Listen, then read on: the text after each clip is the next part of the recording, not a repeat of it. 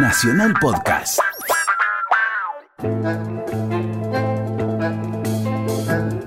La masacre de Avellaneda, que implicó el asesinato de los militantes Costequi y Santillán, terminan con el gobierno de Eduardo Dualde. Dualde entonces decide elegir un candidato para representar al peronismo en las elecciones de 2003. Primero pensó en Francisco Narváez, luego en José Manuel de la Sota, y finalmente la responsabilidad cayó en Néstor Kirchner, que debía enfrentar a Carlos Saúl Menem, otra variable del peronismo. En primera vuelta en el 2003 gana Menem, pero el expresidente se da cuenta que no llega a alcanzar su tercer mandato, renuncia antes de llegar al balotaje y entonces Néstor Kirchner, el 25 de mayo de 2003, se transforma en el nuevo presidente de la República Argentina. Kirchner tenía como compañero de fórmula a Daniel Scioli, y el 25 de mayo de 2003 Kirchner asume en la Casa Rosada. Vengo a proponerles un sueño. Quiero una Argentina unida, quiero una Argentina normal, quiero que seamos un país serio, pero además quiero un país más justo. Anhelo que por estos caminos se levante a la faz de la tierra una nueva y gloriosa nación, la nuestra. Muchas gracias. ¡Viva la patria!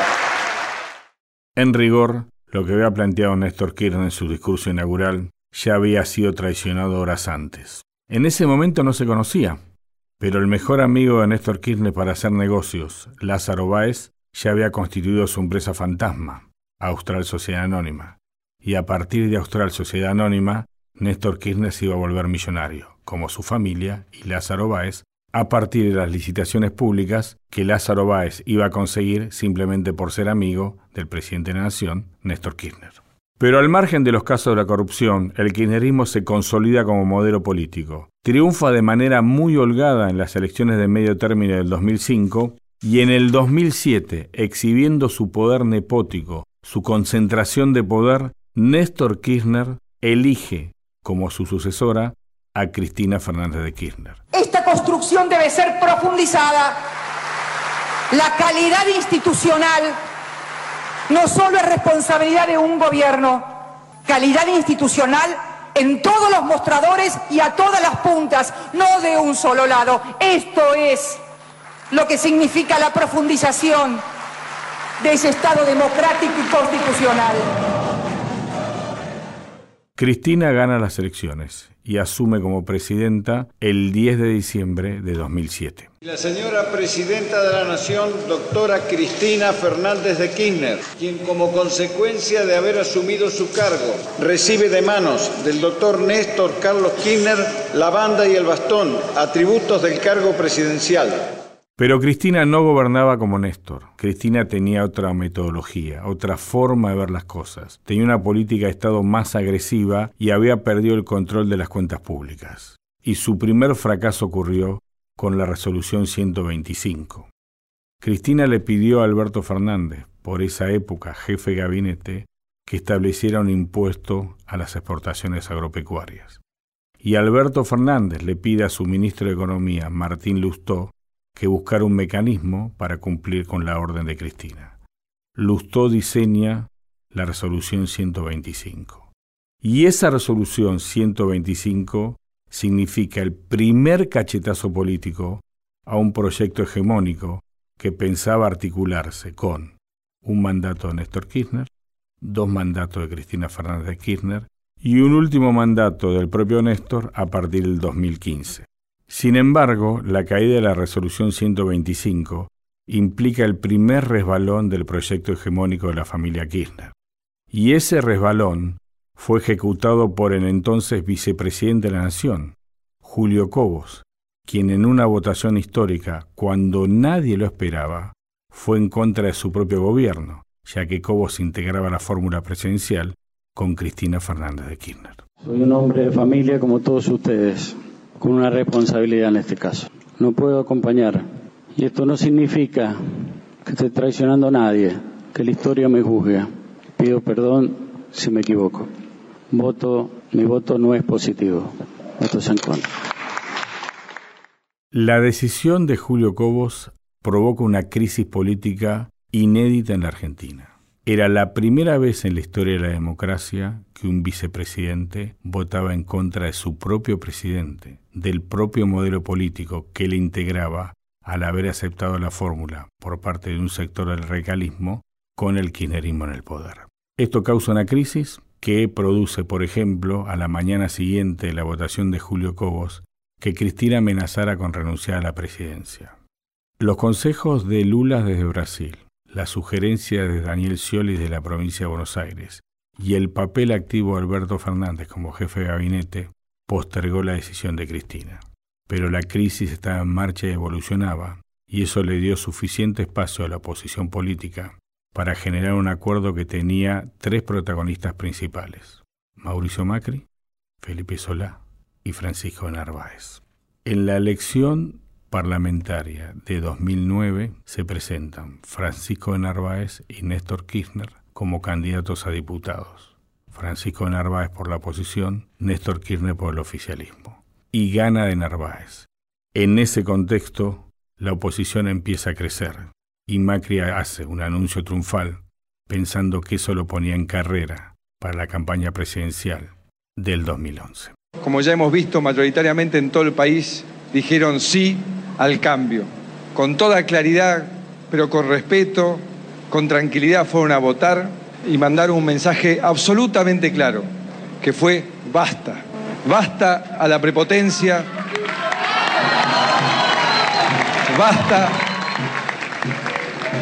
basta a mensajes cargados de resentimiento, basta de confrontación innecesaria, abriendo una nueva etapa para la Argentina. Cristina no escuchó el resultado de las urnas. Pensó que debía seguir gobernando como si nada hubiera pasado.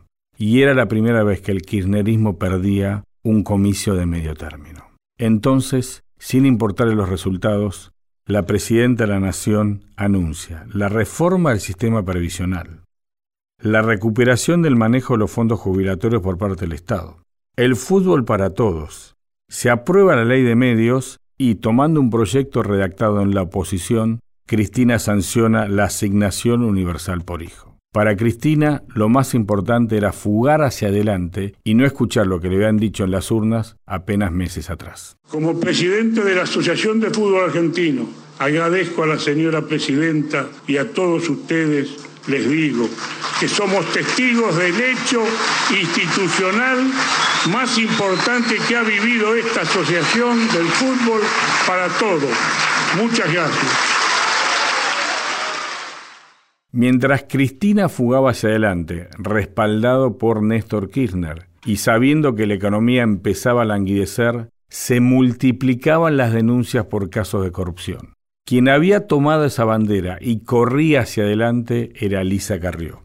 Carrió se convirtió en la principal fiscal de la República, donde denunciaba día tras día en los tribunales porteños qué estaba haciendo la familia Kirchner con los fondos públicos. Voy a denunciar por asociación ilícita agravada, defraudación, evasión fiscal y lavado de dinero a los señores Néstor Kirchner, Julio Devido, Claudio Berti, Lázaro Báez, Rudy Ulloa Igor y Cristóbal López.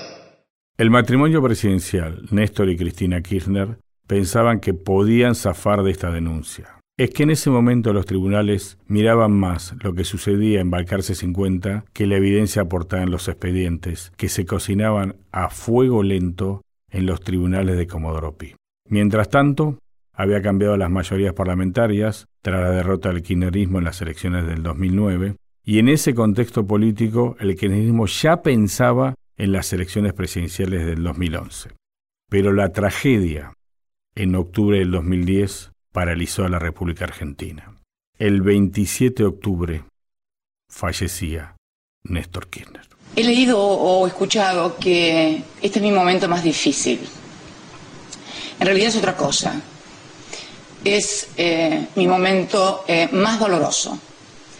Yo quería utilizar estos pocos y breves minutos para agradecer a todos y a todas a todos los hombres y mujeres que se movilizaron, que quisieron verlo, que quisieron despedirlo. Yo quiero agradecer mucho esa inmensa y formidable muestra de cariño y de amor. Cristina estaba atravesada por el dolor, porque su esposo, su compañero de toda la vida, había muerto, Néstor Kirchner. Sin embargo, Cristina ya en campaña electoral presidencial utilizó la figura de su marido muerto para hacer campaña y lograr así un resultado político a favor. Y esto es lo que sucedió.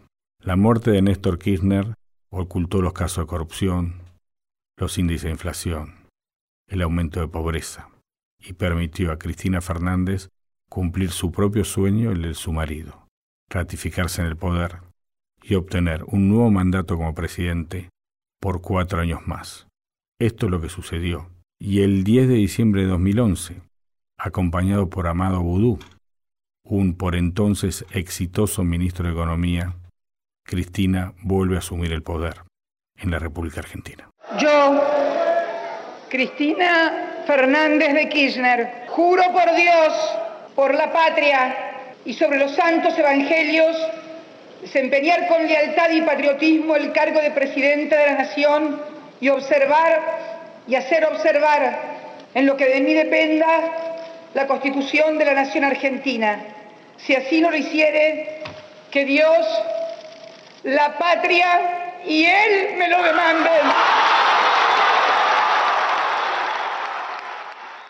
Sin embargo, y pese al 54% de los votos obtenidos, una cifra que la había puesto en un segundo lugar en la historia argentina, apenas superada por el general Perón en las elecciones de 1973, Cristina observa que lentamente su poder empieza a deteriorarse. Y la muestra más importante del deterioro de su poder ocurrió cuando comprendió que su compañero de ruta, Hugo Moyano de la CGT, tomaba distancia y empezaba a cocinar su propio proyecto político. La historia del peronismo enseña que lo primero que pierde un presidente en ejercicio es el respaldo de la CGT. Y era lo que estaba sucediendo con Cristina Fernández a partir de sus diferencias con el camionero Hugo Moyano. Compañero Moyano, usted que anda pidiendo un trabajador como presidente de la República, yo quiero decirle que trabajo de los 18 años. Y a nivel nacional es una cáscara vacía sin contenido político ni decisiones políticas, vaciado del peronismo que nos da la razón de ser a los trabajadores. Por esa razón, compañero, presento la renuncia al Partido Justicialista en el orden nacional. Desde que Néstor Kirchner llegó al poder, Moyano fue protegido por la Casa Rosada. Pero la diferencia con Cristina Kirchner hicieron imposible esta relación que vinculaba proyectos propios, negocios a través de los sindicatos y muchísima representación política. Moyano tomó distancia y el gobierno siguió su ruta. Y en esta ruta apareció una tragedia que marcó a fuego a la sociedad argentina en relación con la Casa Rosada y Cristina. Ocurrió la tragedia de Once, una tragedia que sucedió porque la plata que había dispuesto el Estado para mejorar las vías ferroviarias en realidad terminó en bolsillos de unos pocos, empresarios vinculados al poder, y quizás hasta el propio ministro de Planificación, Julio Devido, que por ahora está pagando por otros delitos y queda pendiente su acusación respecto a la tragedia de Once. Tragedia de Once que causó la muerte de 52 personas en febrero de 2012. Los bomberos están trabajando en estos momentos para tratar de rescatar a las personas que quedaron dentro de los vagones. Como se puede ver, el eh, tren, la formación que venía llegando a la estación, terminó impactando en contra de los amortiguadores que están donde termina el andén y los vagones terminaron comprimiéndose uno en contra de otro. Desde la perspectiva de las investigaciones que están en la justicia federal, quien primero inicia la ola de corrupción es Néstor Kirchner, luego Cristina Fernández de Kirchner. Y como copartícipes necesarios o coautores, la justicia vincula a empresarios como Cristóbal López o Lázaro Báez, a exfuncionarios como Julio Devido, como Ricardo Jaime, como el secretario López, como Amado Vudú y otras firmas que están desfilando por los tribunales de Comodoro Pi tratando de explicar qué es lo que hicieron o cómo se robaron la plata de todos los argentinos. Pero en este contexto, todavía estos grandes nombres no aparecen en la tapa de los medios masivos de comunicación. sino que empiezan a pagar aquellos que son eslabones más débiles o menores. Y así surge el nombre de Felisa Micheli, la ex ministra de Economía de Néstor Kirchner. A Felisa Micheli le encuentran un sobre con dinero en el armario de su baño, en el despacho que ocupaba, en el Palacio de Hacienda. Ese sobre provoca finalmente una condena a la ex ministra de Economía porque no pudo, no supo explicar de dónde había surgido ese dinero. Y obviamente el tribunal interpretó que ese dinero en un sobre era presuntamente el pago de una coima. El tribunal resuelve condenar a Felisa Josefina Micheli a la pena de cuatro años de prisión, inhabilitación especial para ejercer cargos públicos por el término de ocho años, por considerarla autora penalmente responsable de los delitos de encubrimiento por receptación de cosas o efectos provenientes de un delito, agravado por su condición de funcionaria pública y por haberlo cometido en ocasión de sus funciones. Llegamos al 2013. La economía en caída libre los casos de corrupción que se multiplican en los tribunales.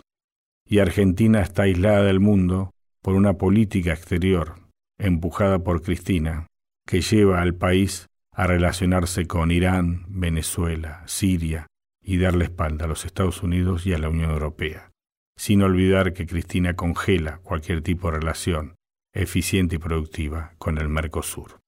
Elecciones de 2013 la oposición se vuelve a presentar en un acuerdo político entre Mauricio Macri y Sergio Massa. Y nuevamente en el 2013, esta oposición política en la provincia de Buenos Aires derrota al kirchnerismo puro.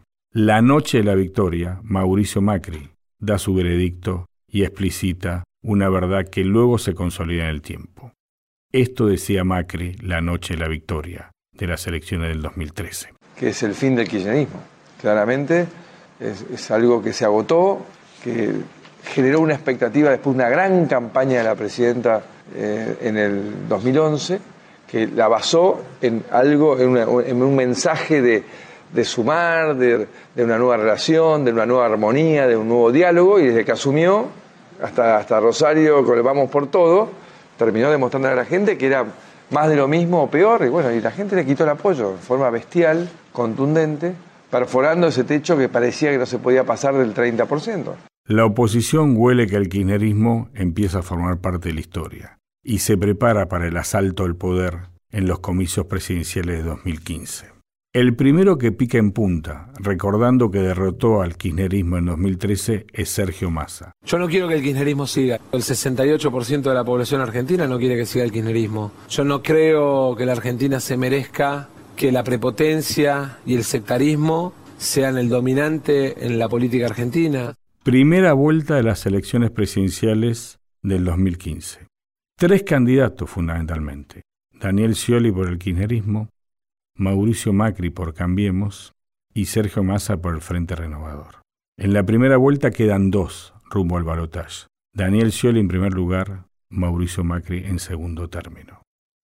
Llega el balotaje y Mauricio Macri derrota a Daniel Scioli. En la noche del triunfo, Mauricio Macri, como presidente electo, decía. Gracias por haber creído, por haber creído que juntos podemos construir la Argentina que soñamos. Yo estoy acá porque ustedes me llevaron hasta este lugar. Entonces les pido que por favor no me abandonen, que sigamos juntos, que el 10 de diciembre Comienza esta etapa maravillosa de la Argentina. Macri llega al poder el 10 de diciembre de 2015. Esto es lo que decía en su discurso inaugural. Convoco a todos a aprender el arte del acuerdo. Está en nuestras manos y en la de todos nosotros superar las situaciones que nos hayan separado y desviado del camino del crecimiento. Cuento con ustedes para gobernar, porque esto lo hacemos juntos. Y quiero decirles desde el fondo de mi corazón que estoy convencido que si los argentinos nos animamos a unirnos, seremos imparables.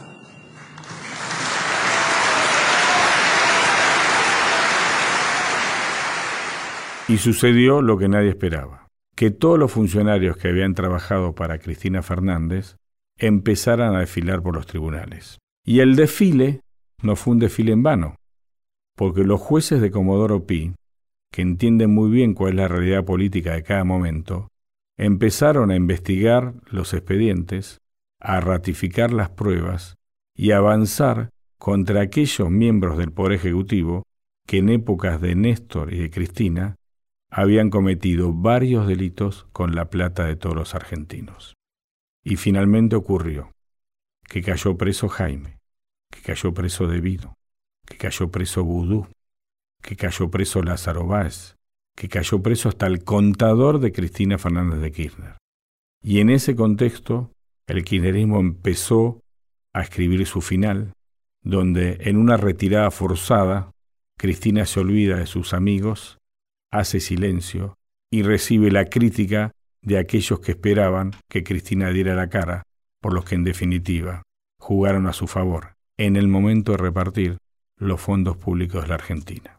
Primero apareció la mujer de Julio De Vido, Alejandra Minichelli, cuestionando a Cristina. Le preguntan al conductor del espacio político eh, qué piensa de Julio Devido y en vez de decir, mira, lo están persiguiendo mediáticamente o me están persiguiendo mediáticamente y judicialmente como a mí, dice, yo no pongo las manos en el juego por nadie, ¿qué hace todo el resto? Se repliega absolutamente por temor a que lo señalen a ellos. En estas circunstancias ha tenido un gesto bastante inhumano hacia conmigo, hacia con mi familia, somos muchos en la familia y nos conocemos de toda la vida con ellos. Después continuó Miguel Ángel Pichetto, presidente del bloque de senadores peronistas. Pichetto siempre tuvo una relación de odio con Cristina, pero como Cristina lo había nombrado presidente del bloque, prefirió callar a perder su espacio de poder. Pero ahora, con Cristina en retirada, Pichetto dijo públicamente lo que pensó durante años sobre la expresidenta de la Nación. Esos términos, además, siempre son poco convenientes. Un hombre que estuvo 30 años al lado de Néstor Kirchner, al lado de ella, merecía mínimamente el beneficio de la duda.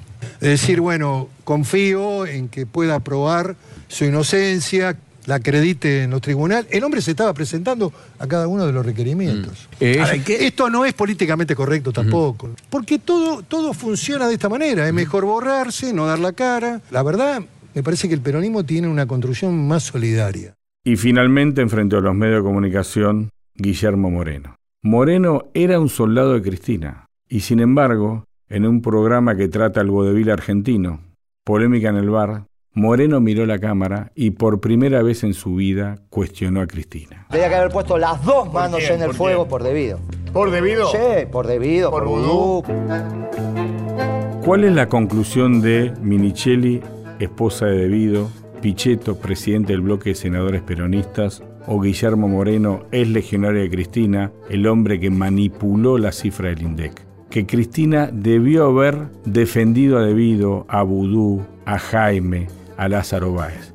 Le cuestionan que Cristina está más preocupada por su propia suerte judicial que por defender a sus ex amigos y funcionarios.